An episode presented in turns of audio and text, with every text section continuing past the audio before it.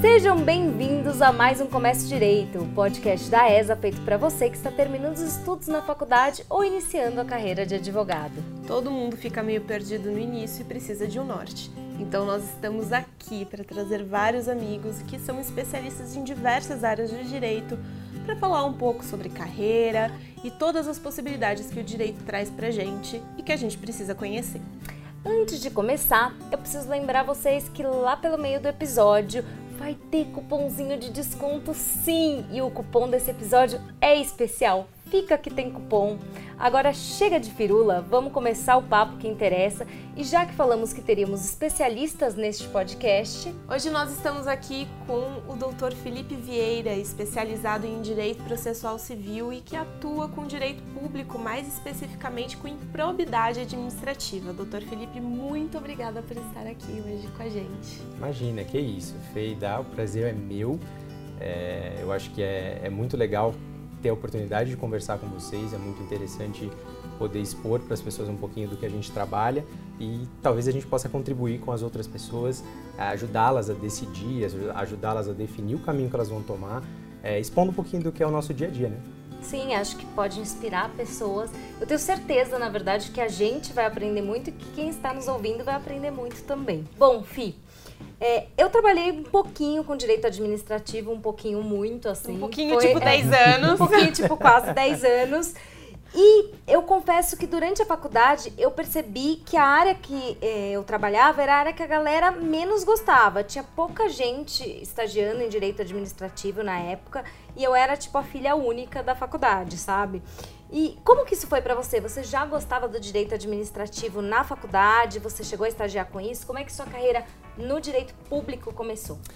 É legal a sua pergunta, porque é, quando a gente fala de direito público, a gente também está falando de direito constitucional.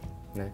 Direito constitucional às vezes é o patinho feio, é aquela matéria que ninguém gosta, é cheia de fração das assembleias, das câmaras, é, do Senado, que ninguém gosta de calcular e ninguém gosta de saber. E né? ninguém às vezes sabe muito bem como é que se trabalha com isso. Exatamente. Né? as pessoas não, não, conseguem enxergar isso. Até porque o direito constitucional de fato tem uma prática muito difícil. Né?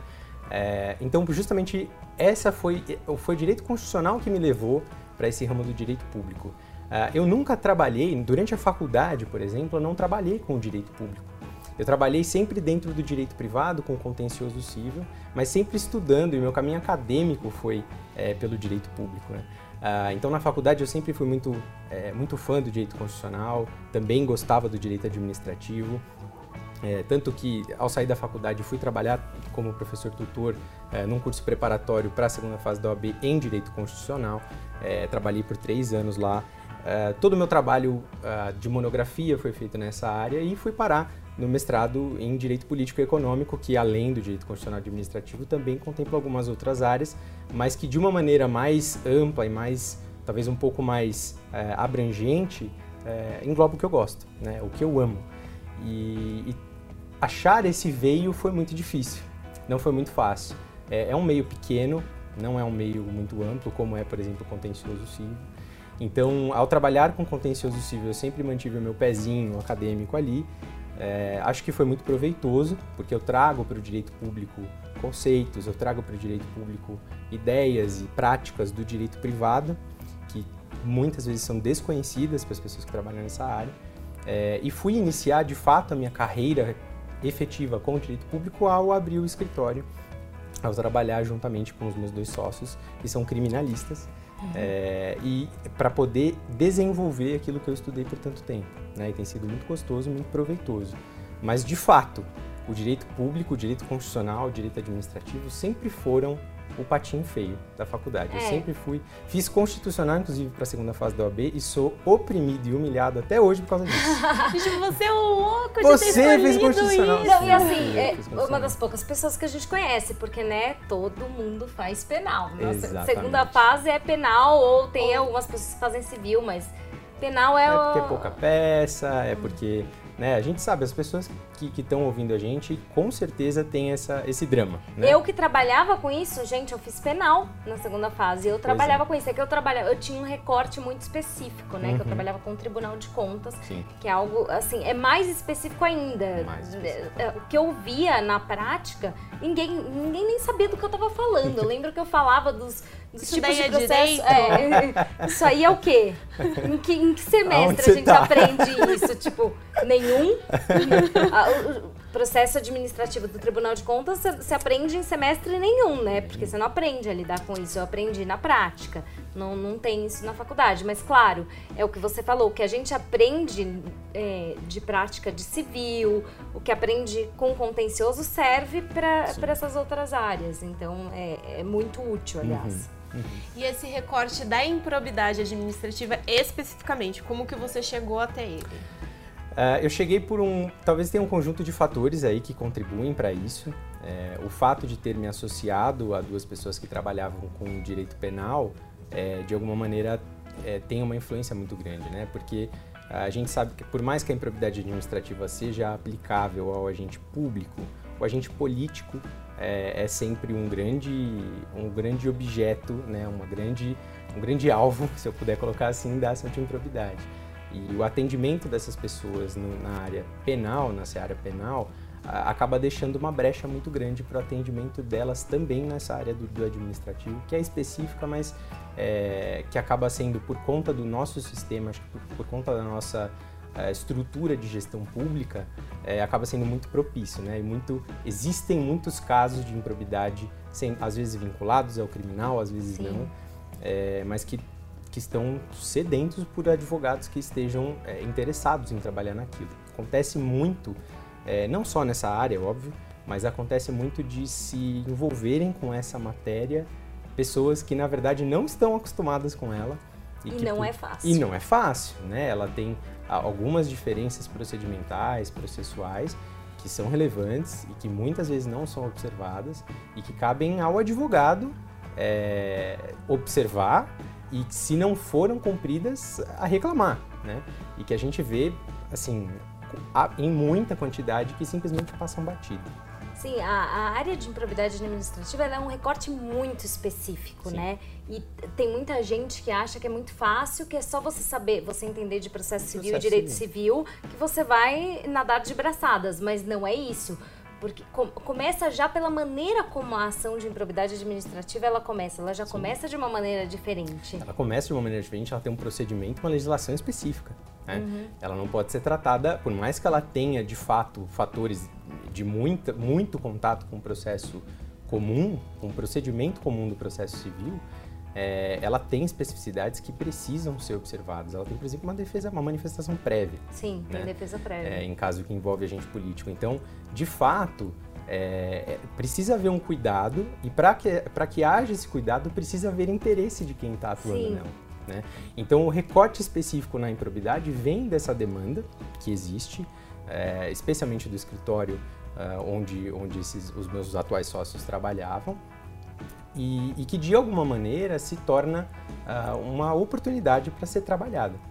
Dentro dela, é óbvio, você não precisa só, e, e é o que acontece com a gente, é, só trabalhar com a improbidade administrativa, né? uhum. né? Porque a partir do momento em que você, eu acho que é interessante ter isso em vista é, ao começar ou, ou ao, ao, atuar num escritório próprio, é, buscar outras formas de você atuar, outras maneiras de você é, conversar com o seu cliente e conquistar o seu cliente, é, atuando, por exemplo, em, em ações que buscam anulação de cassação de mandato, é, você vai certo? encontrando você vai caminhos abrindo, que conversam com a improbidade, né? Você vai, você vai criando uma capilaridade. Perfe... Exatamente. Até mesmo tribunais de contas aparecem é. nessa, nessa história. E as questões vão se retroalimentar, vai acabar é. trazendo algum caso Exatamente. ali de improbidade, enfim. Agora, você falou uma coisa muito importante você trabalha com político. Eu trabalho. E você defende político. E como é que isso funciona na prática? Você acha que as pessoas elas têm preconceito com o fato de você defender político? Como as pessoas enxergam isso? Porque as pessoas elas criam uma série de preconceitos. Existem, existe muito essa coisa de que quem trabalha com penal defende bandido. Uhum. Você defende político, uhum. é fato. Então, assim, como é que isso funciona no seu dia a dia principalmente para as pessoas que são leigas. Assim. Sim. É uma crítica espelhada, na verdade, né? Da mesma maneira que eu trabalho com pessoas que defendem os bandidos, hum. é, eu trabalho com os políticos e recebo também essas críticas. Quando não são críticas expressas, elas são veladas, né? Pessoas trabalho com pessoas de reputação duvidosa, né, ou que, né, que talvez não sejam tão inocentes assim, mas de toda maneira, é, eu acho que é algo que a gente tem que entender. É, o, o, leigo de fato não tem a, a, percepção que a gente tem a respeito da importância uh, da ampla defesa, do contraditório, da observância do devido processo legal. É inocência nossa achar que o leigo vai entender isso, ou que a totalidade da, das pessoas vai entender isso, mas eu acho que também é nosso papel, seja aqui na ESA, seja é, atuando, por exemplo, na docência ou fazendo palestras, para a gente expandir uh, o alcance da nossa Constituição, né, do conhecimento, da, da, que as pessoas tenham conhecimento e, e ganhem essa, essa perspectiva de que todo mundo merece uma defesa. Né? A gente só sabe de fato se a pessoa é culpada ou não a Constituição diz, apesar de, dos pesares, apesar da, da divisão é, interpretativa em cima disso, depois do trânsito de julgado Com certeza.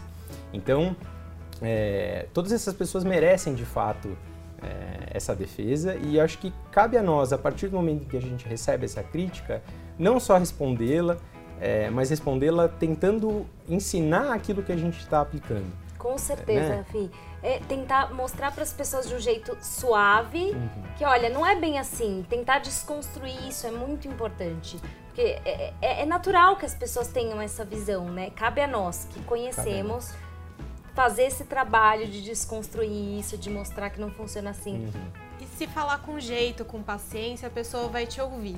O problema é receber esse tipo de crítica, ficar bravo.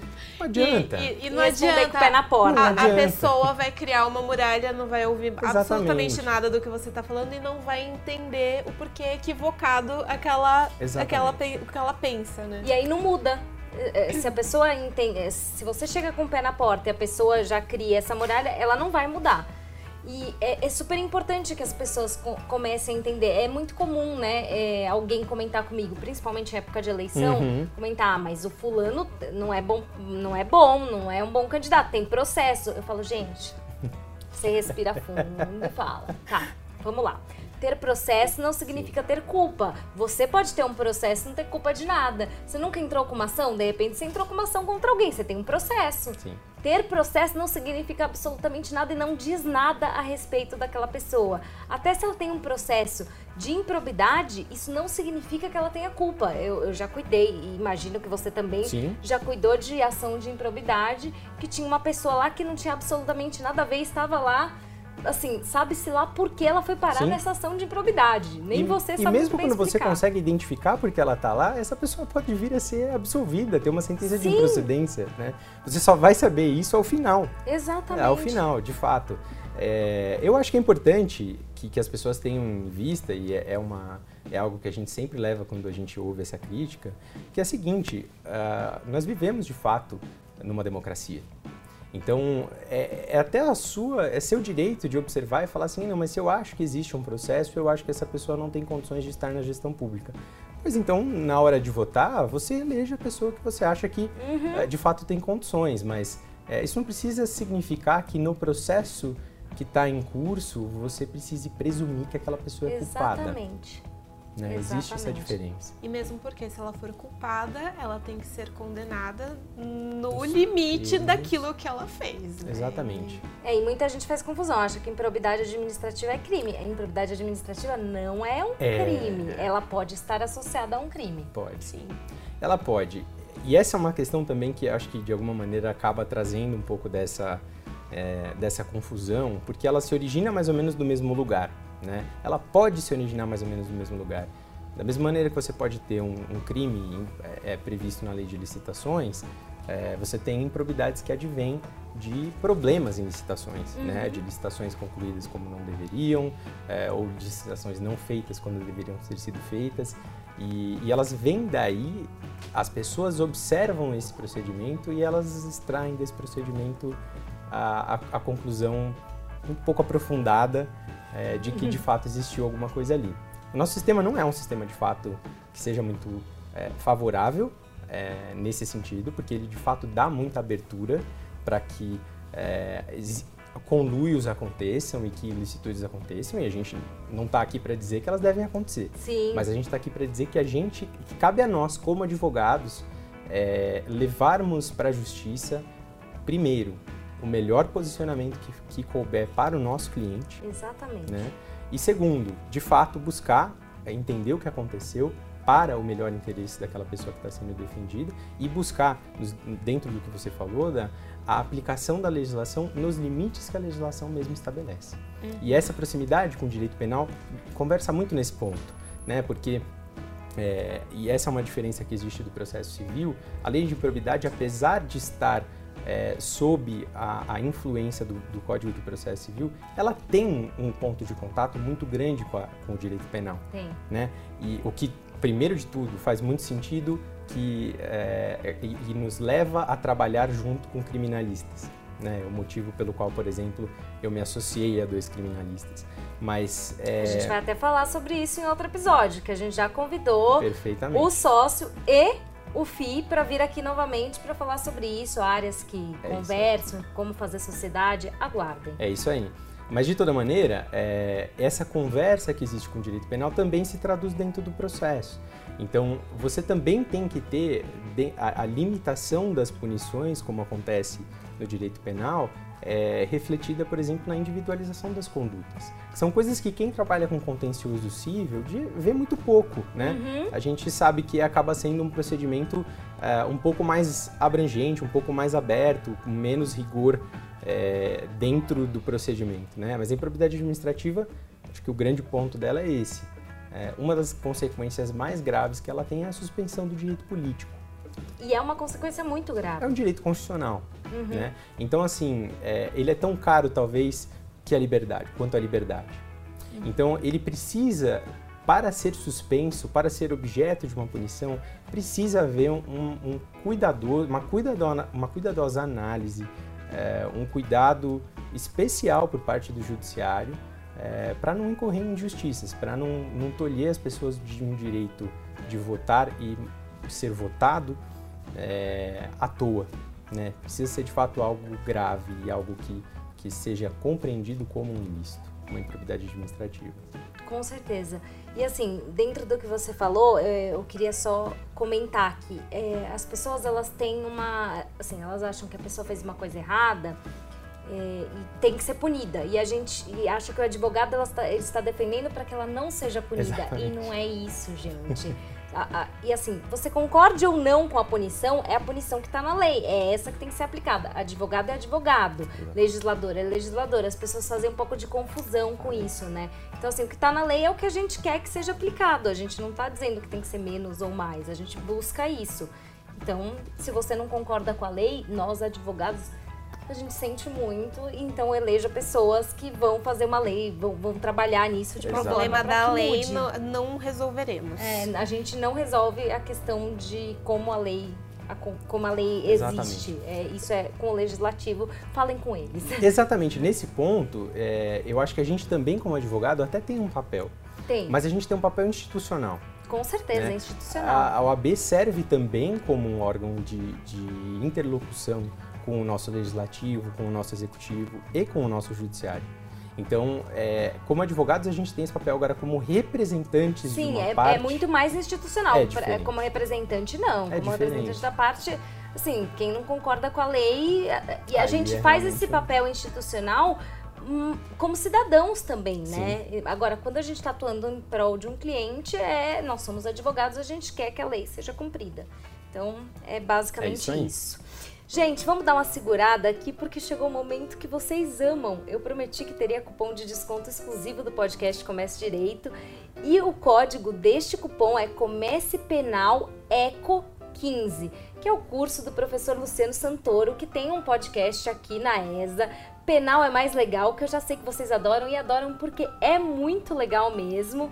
E lembrando, este cupom não é cumulativo, então se vocês ouvirem outro cupom qualquer, não dá para juntar com esse que a gente está fornecendo agora e fazer um cupom com desconto maior. É só cada cupom é aplicável a um único curso, não dá para aplicar mais de um cupom por curso.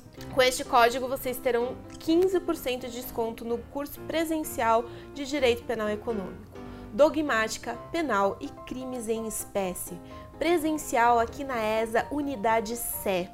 O cupom vale até o dia 28 de abril, que é quando começa o curso.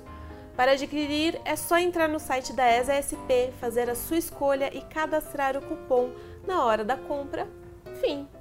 Continuando o nosso papo aqui, Fi, o direito administrativo, especialmente as ações de improbidade administrativa, tem tudo a ver com processo civil, mas tem a ver com penal também, como a gente falou, né? Tem inquérito civil, a provocação é do Ministério Público. E na faculdade a gente não aprende muito sobre isso, né? Eu aprendi porque eu trabalhava no escritório desde o início da faculdade, eu sempre trabalhei nessa área, agora não trabalho mais. Mas como que você acha que isso funciona para quem acabou de sair da faculdade e quer atuar nessa área?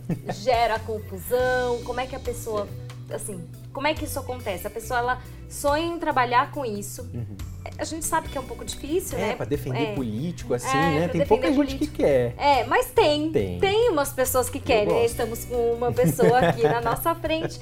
Como é que isso foi para você? Gerou muita confusão? Enfim.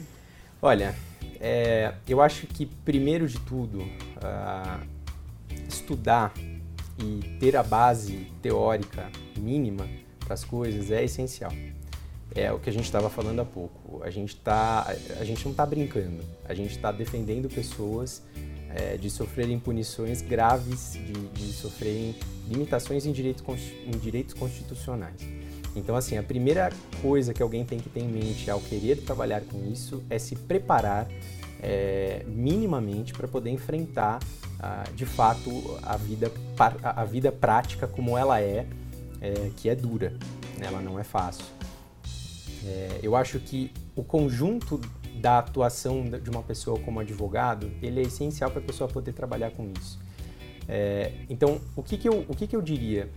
É muito importante para que a pessoa, antes dela se lançar a fazer uma defesa nesse tipo de processo, que ela tenha contato com a prática dos atos processuais quase que de maneira separada. Então, é bom que ela já tenha feito algumas defesas, algumas contestações em situações um pouco mais simples, em situações um pouco menos, uh, menos graves, né? É, é, bom que ela já tenha feito recursos de apelação, agravo de instrumento, porque ela vai precisar deles. É bom que ela eventualmente já tenha feito até uma sustentação oral e despachos com juízes, com desembargadores, para que ela possa, ao, ao exercer essa, essa atividade em uma ação de improbidade pela primeira vez, ter uma mínima base em todas essas, é, todas essas etapas para que ela possa fazer isso da melhor maneira possível em defesa da pessoa que ela está representando. Então, é, é, lógico, acontece da gente ter que defender, a gente sabe, a gente, né, eu trabalhei em escritórios, é, em escritórios grandes, em escritórios médicos, às vezes em escritórios médios, às vezes a gente não tem a opção, né? Quando a gente não tem a opção, o que a gente tem que fazer é se preparar teoricamente o máximo possível. É, e aí se lançar de fato em fazer o melhor trabalho possível, em fazer a melhor defesa possível, é, nos limites do que a legislação te permitir, né? não se colocar em, é, em situações nas quais você não pode sair depois, isso é muito importante. É, ter responsabilidade na, na, prática da sua, da sua profissão, né? isso acho que é, é, essencial. Mas, mas de fato, se é para a gente ter um começo ideal, se é para a gente ter um começo em que a gente possa se programar, eu acho que é muito importante isso, ter uma experiência prévia, ainda que não seja na improbidade, isso não é algo essencial, mas você ter de fato a prática desses atos um pouco mais sedimentada na sua prática profissional. É, e você experiência ter processual. exatamente no contencioso, porque esse processo ele é de verdade um contencioso. Ele é uma briga, né? E tem alguém, ele talvez seja no processo civil uma das coisas que mais se aproxima do processo penal e do penal. Então você precisa de fato estar, é, vou usar uma expressão aqui, com as garras em dia, né? Porque você vai de fato tentar, é, vai sofrer algumas tentativas é, de subversão processual, de subversão procedimental, que você precisa estar pronto para questionar, tá? E Mas de fato, eu acho que o preparo acadêmico, e, e eu acho que não tem como não dizer, é, você precisa ter crença e estar confiante nas garantias constitucionais que são asseguradas ao seu cliente. Se você consegue entender quais são os direitos constitucionais dele, você consegue entender alguns absurdos que acontecem às vezes nessas ações. E aí a partir daí, a sua paixão vai falar um pouco mais alto e você vai conseguir fazer a defesa que você precisa fazer. Se o resultado vem ou não, é uma outra coisa, né? Porque É, a gente não sabe dá- que não depende é, da gente. Não dá pra controlar, é 100%. uma coisa que a gente sempre fala, né? É, Eu ia dar que, é, assim, do outro lado, o juiz, ele é uma pessoa que a gente não conhece. Exatamente.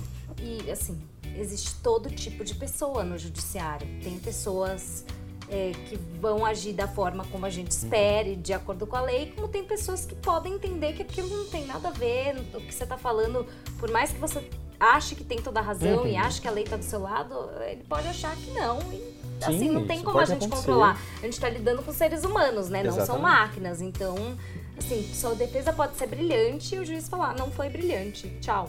Ou foi brilhante, mas eu não É, concordo. foi, foi brilhante, mas eu não concordo também, é possível. É bem possível. Nossa, muito brilhante, muito boa explicação. Parabéns. Parabéns, doutor. Tchau. Não, não concordo É, com você. acontece. Acontece, Isso então acontece. não dá pra garantir nada. Mas o ideal é fazer. Você tá lidando com coisas muito sensíveis, então Sim. faça o seu melhor. Sim. Tá, a gente já percebeu aqui que você não acha que é fundamental estagiar, ter estagiado com improbidade administrativa para trabalhar com isso. Mas se a pessoa já tem interesse, acha- é, você acha que seria interessante tentar de alguma forma? Os escritórios são abertos para receber estagiários nessas áreas? Como é que é? Eu acho que vale, eu acho que a experiência profissional, sempre que ela puder é, existir, ela é sempre válida. Né? Ah, pode acontecer, e acho que é importante isso ficar claro, de você ter o interesse e não ter a, a disponibilidade de trabalhar nessa área. São Geralmente- escritórios. Geralmente você vai trabalhar num escritório que trabalha com direito administrativo, direito público, é, são escritórios aqui em São Paulo, pelo menos, de menor, em menor quantidade, né? Então, às vezes você não vai conseguir essa vaga. Às vezes você não vai conseguir essa oportunidade. Se você não conseguir, vale muito fazer esse trabalho de preparação prévia, né? De trabalhar com o contencioso, de ter esse contato. Agora, se você tiver a oportunidade de trabalhar com isso, se você estiver convicto de que é algo que você realmente gostaria de experimentar, é algo que você, com, com que você gostaria de trabalhar, vale muito a pena. Não tenha a menor dúvida, porque esse tipo de, de estágio vai te dar uma proximidade muito grande com essas matérias, vai cortar todo esse caminho que você precisaria ter é, com a, a redação de uma contestação, a redação de uma, de uma apelação, de um recurso de agravo, é, e vai te permitir ter a, a proximidade material com esse tipo de coisa, para que você esteja mais preparado para a hora que você de fato for enfrentar isso como advogado, ah, você conseguir se salvar e, e relembrar de situações que você já viu, de contextos diferentes em que você já viu aquilo acontecer, para que você possa trazer para o seu presente e aplicar isso. Então, se você conseguir trabalhar com isso, estagiar com isso, vale a pena. Não é algo que seja, é, pelo contrário, isso eu acho que é muito recomendado. Mas como a gente sabe que os escritórios é, que trabalham com isso são em menor número, é, não, são, não é uma área que seja tão difundida, às vezes a pessoa não consegue. Então, nessas hipóteses, vale a pena, acho que, aplicar aquilo que a gente conversou um pouco mais cedo. É, trabalhar no contencioso, é, ter a prática do contencioso, das peças, é, das fases, para que a pessoa possa ter um pouco mais de experiência com isso para poder, de fato, aplicar isso na improbidade administrativa, é, sempre certa e muito, muito convicta das garantias constitucionais. Acho que isso ajuda a dar cor a todas as suas, é, a toda a sua atuação, né? Uma contestação é, ou uma apelação em que você esteja defendendo um direito constitucional, é, ela tem mais cor do que uma contestação que você esteja defendendo, por exemplo, uma pessoa que sofreu uma batida de carro, qualquer Sim, coisa disso. sem né? dúvida. Não é demérito nenhum, já fiz as duas. Mas a, a cor que você dá para isso, eu acho que é muito, é muito interessante. Então, se você já fez uma defesa de batida de carro, é, já é um ponto para você nesse, nesse, nesse quesito. Né? É algo que você pode desenvolver e aplicando essa, essa sua convicção, você consegue fazer uma defesa na improbidade administrativa. Porque você já, você já aprende as técnicas, você vai ter que acrescentar é, muito... é muito mais conteúdo, mas a técnica você já vai técnica, dominar. Exatamente. Então... E a gente não pode esquecer também que a Constituição estabelece para o direito público é, princípios específicos. Né? Uhum. Né? Então, assim, ter proximidade, ter conhecimento e proximidade com esses princípios é, é, muito importante, porque são, eles são a base tanto do processo licitatório que começou, quanto da ação de improbidade é, que se originou daquele processo licitatório. Então, é, é muito importante. Não, não, tem como você fugir da matéria constitucional e da infraconstitucional a esse respeito, para trabalhar com isso. Aproveitando, então, o que, que você acha de cursos, assim? Que tipo de curso você acha que é bacana para quem está querendo atuar nessa área? Cursos na área de constitucional, de, de penal? O que, você uhum. acha que vale mais a pena? Olha, vale bastante a pena a pós-graduações de maneira geral, lato senso, né, que tratem sobre Existem muitas que tratam sobre administrativo só, mas que tratam sobre administrativo e constitucional, que são matérias que se conversam muito. Eventualmente, quem faça um curso de penal é, vai aproveitar muito, porque tem muita coisa que vai conversar com o procedimento da improbidade administrativa. Uh, vocês mencionaram também no começo. De penal econômico exatamente, vai ter aqui na o cupom que a gente forneceu é de penal econômico, conversa com tá essa ligado área. no cupom, né? Porque assim, é, esse tipo de curso só agrega Uhum. Eu acho que isso só agrega para o seu conhecimento. É, com certeza são tratados princípios e esses princípios vão ser certamente válidos na hora de você fazer um, um, um bom trabalho numa improbidade administrativa. Então vale.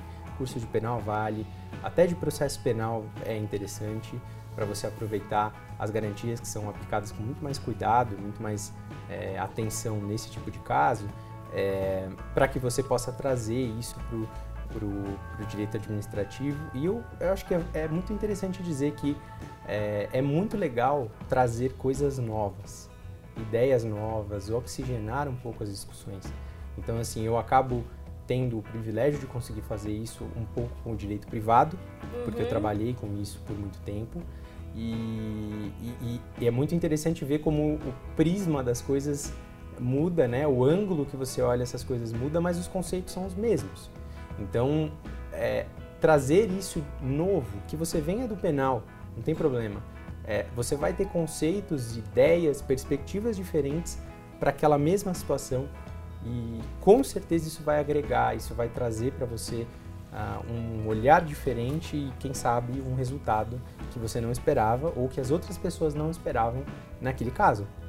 Fih, e você acha o que você acha sobre o eleitoral? Assim, o eleitoral tem possibilidades, não tem? De tem. fazer um curso de eleitoral pode abrir várias. É muito legal. Assim, janelas aí. Pode abrir é a cabeça de quem trabalha nessa área. É, a gente vai tratar talvez um pouco disso quando a gente conversar sobre sociedades, mas é um namoro que a gente tem.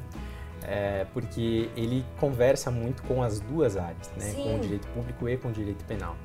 É, a gente tem, por exemplo, só um, um exemplo muito básico, a gente está em ano de eleição, a gente tem a Lei Complementar 64, que trata sobre inelegibilidade.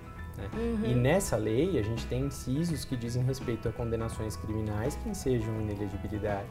E a gente tem é, menção expressa a, a, situações em que você tem condenações por improbidade administrativa com determinados requisitos, uhum. é, reconhecido dolo, dano erário, enriquecimento ilícito do agente, é, que o tornam inelegível.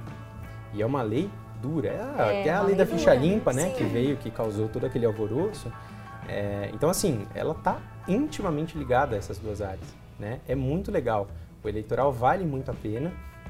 E com certeza quem consegue entrar nesse nicho, é, que consegue trabalhar dentro desse nicho do agente político, é, mesmo do terceiro setor, porque eles têm uma certa, uma certa conversa, é, vai aproveitar muito se tiver um conhecimento do eleitoral também. Então vale muito, vale muito a pena.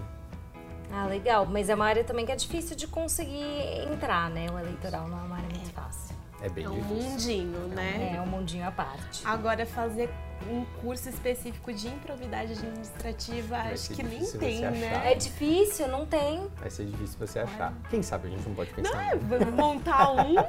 Mas assim. Ó, se você que está nos ouvindo gostaria de assistir esse curso, vai lá na foto desse episódio e comenta: quero um curso de improbidade. Vai que, né? A gente pode a gente coordenar. Tá na ESA, né? Ó, ESA faz curso. Comenta lá que quem sabe, né? Não, é muito legal, mas eu acho que vai ser difícil, de fato, você encontrar.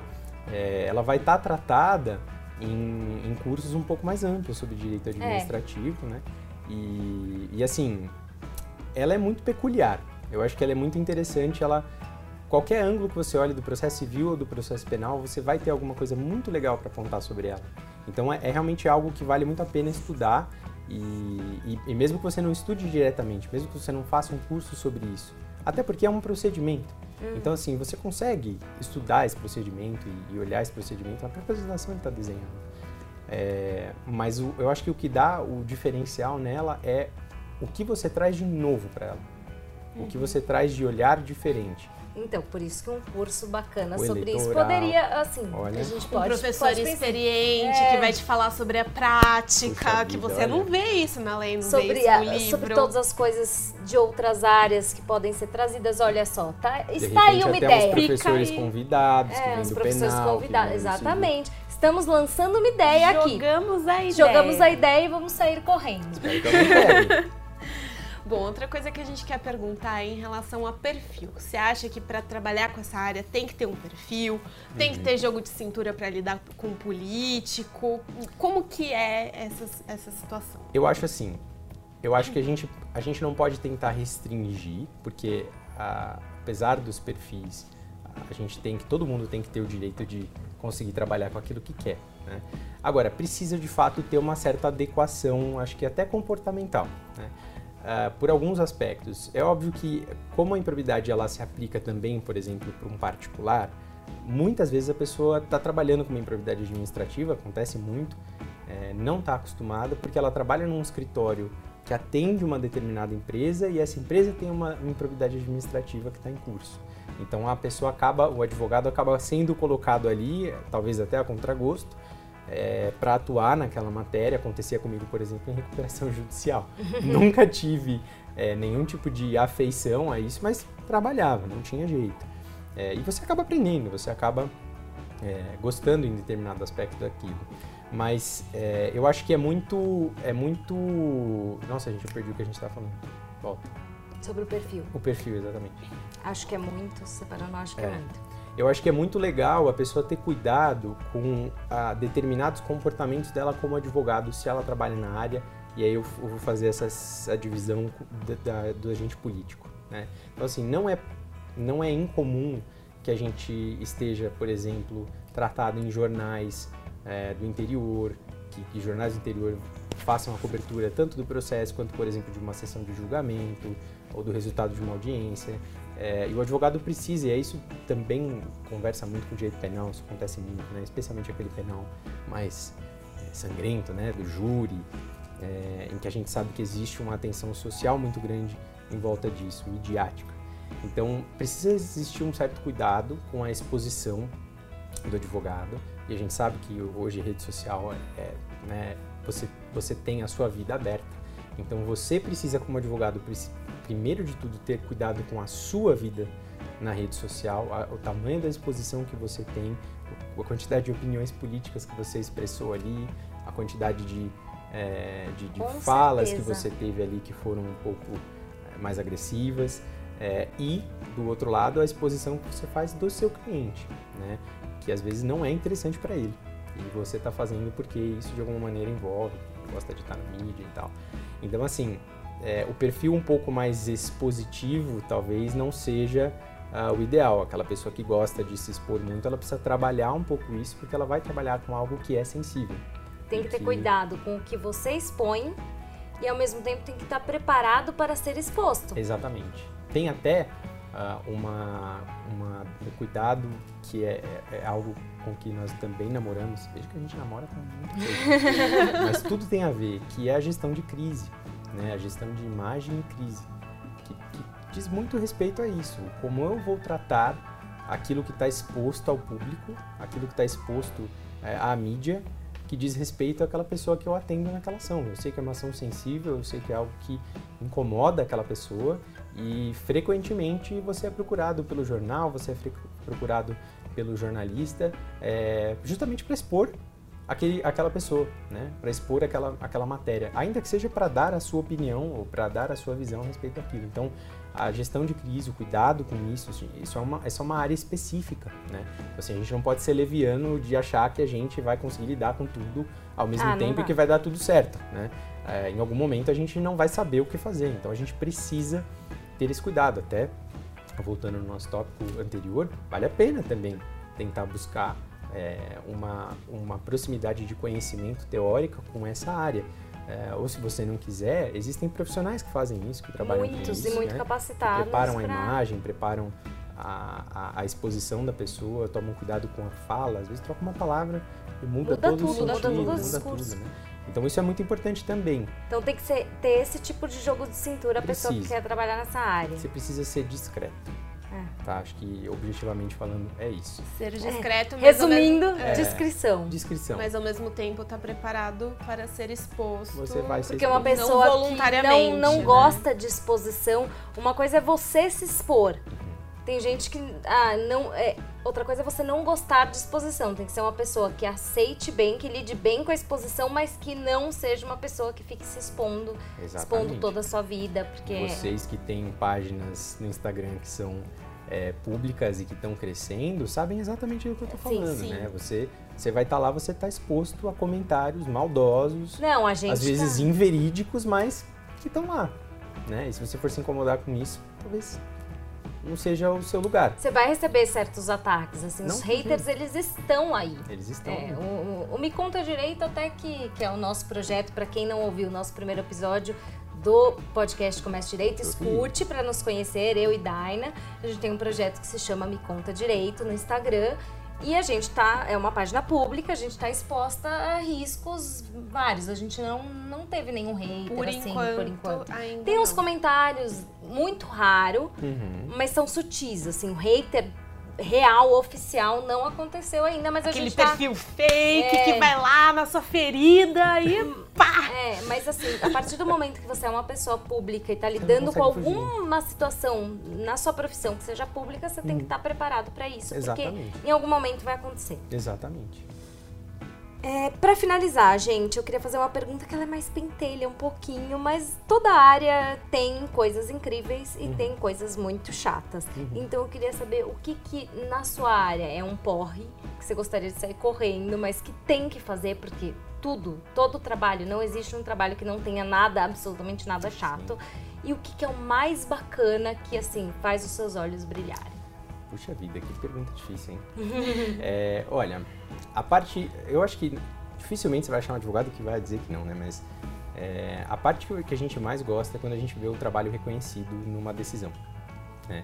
Então, o fato de você ter um- uma decisão que é, impeça, por exemplo, a aplicação de uma pena para um cliente que vai ser candidato na eleição agora de 2020 é algo que é, faz a gente sublimar, né? Fala assim, puxa, é, ele me procurou para isso e eu consegui entregar isso para ele.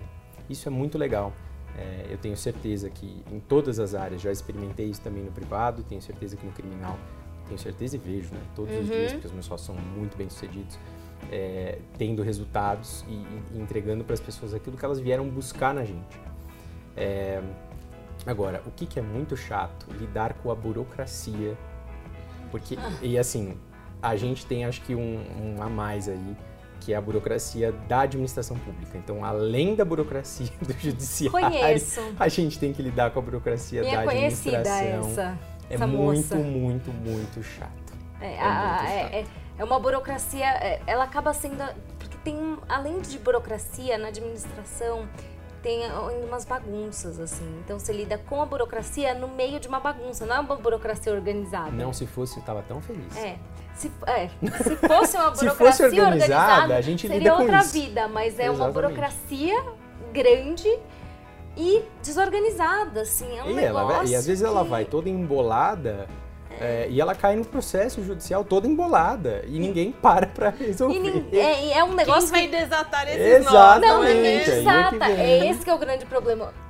Do jeito que chega, Vai. segue Fica. embolado, vai ficar, porque não, ninguém vai parar pra Exatamente. desatar. Então você tem uma coisa embolada no meio do seu processo que vai ficar ali Exatamente. embolada E até eu- o final. Eu fico imaginando uma coisa, às vezes, sei lá, pedem algum documento pra você no processo, você é advogado, tem prazo pra apresentar aquilo e ninguém acha o bendito do documento. Ah, lidar com a porque... administração pública basicamente é isso. É você buscar um documento que ninguém sabe onde tá. E ninguém quer fazer uma certidão de que ele não tá lá, de que É, ele não existe. Porque ninguém quer se comprometer, Ninguém quer se afinal de comprometer, contas, o né? problema é seu. né? É isso. E aí você pergunta, por que, que ninguém sabe onde tá? Ninguém sabe te responder por que que ninguém sabe onde foi, quando ele foi visto pela última vez. Ele é um Exatamente. desaparecido. Que, e, e, assim, às vezes as pessoas não só não sabem onde ele tá, como também não estão muito dispostas a procurar. Nem preocupado. Então, assim, e nem preocupadas. Então, assim, é- é- você não tem ajuda. É isso, o problema Concordo que isso é um osso. é seu. O problema é seu, você tem que resolver. O osso do Quando o cliente é privado, a gente tem um pouco mais de facilidade, porque é, o interesse é pessoal. Ele tem um interesse direto naquilo. Então, assim, aquilo vai resolver a vida dele. Quando você está lidando com a administração pública, nem sempre aquilo vai resolver a vida daquela pessoa. Então, assim, não vai fazer muita diferença na vida dela. Então, o problema é seu, advogado. Se É, vira. Se vira, dá um jeito. Então, isso deve ser uma. Assim, Isso é eu muito sei que difícil. é muito Isso é difícil. muito eu já difícil. trabalhei com isso. É, então, você sabe, é. acho que a gente passa, talvez a gente perca aí uns anos de vida, né, passando por esses processos. Mas, mas eu acho que de toda maneira, é, é- nada apaga o brilho de um bom trabalho. né? Uhum. Então, assim, é, e eu não digo nem do resultado. né? O resultado é muito gostoso, é uma parte que realmente é, deixa a gente animado e, e, é, esperançoso, mas ele não pode ser o nosso foco. Né? Uhum. Ele pode ser e deve ser o nosso objetivo, mas a gente tem que estar focado em fazer um bom trabalho, né? Porque o resultado, na verdade, vai vir com o bom trabalho. E aí, E fideliza os clientes nessa área, Exatamente, fideliza é muito, porque tem poucos é advogados aí. atuando nessa área, então fideliza muito. Exatamente. É, você pode até não ter o resultado, mas o cliente vai falar assim, mas doutor, olha, Eu esse trabalho aí não tem sangue. como questionar. Confio entendeu? no seu E trabalho. Eu confio no seu trabalho. Então, se aconteceu, aconteceu e a gente vai ter que lidar com isso. Como é que a gente lida com isso da melhor maneira possível? E aí, você acabou de ganhar uma nova situação para você lidar. Isso é uma, uma coisa a favor dessa área, porque como tem pouca gente atuando, e pou- menos ainda gente atuando muito bem nessa área, quando o cliente percebe que você é um bom advogado, que você entende da área, que você gosta, que você faz com paixão, com competência, você fideliza. É porque ele sabe que vai ser difícil achar outro. Eles são, são escassos os advogados. Dica do dia, hein? Isso aí é. faça um bom trabalho, porque é o bom trabalho que conquista. Com certeza. Gente, eu sei que tava muito legal, mas acabou. É, tem que acabar uma hora, né, gente? A gente poderia ficar aqui conversando, que a conversa tá uma delícia, mas tem que acabar. Uma hora tem que acabar. Então, obrigada aí por vocês terem ouvido. É, teremos aí outros episódios com muito papo bacana. Então, fiquem ligados e fiquem ligados nos cupons de desconto que teremos muito mais. É isso aí, gente. Beijos pra todo mundo e até a próxima. Beijo, galera!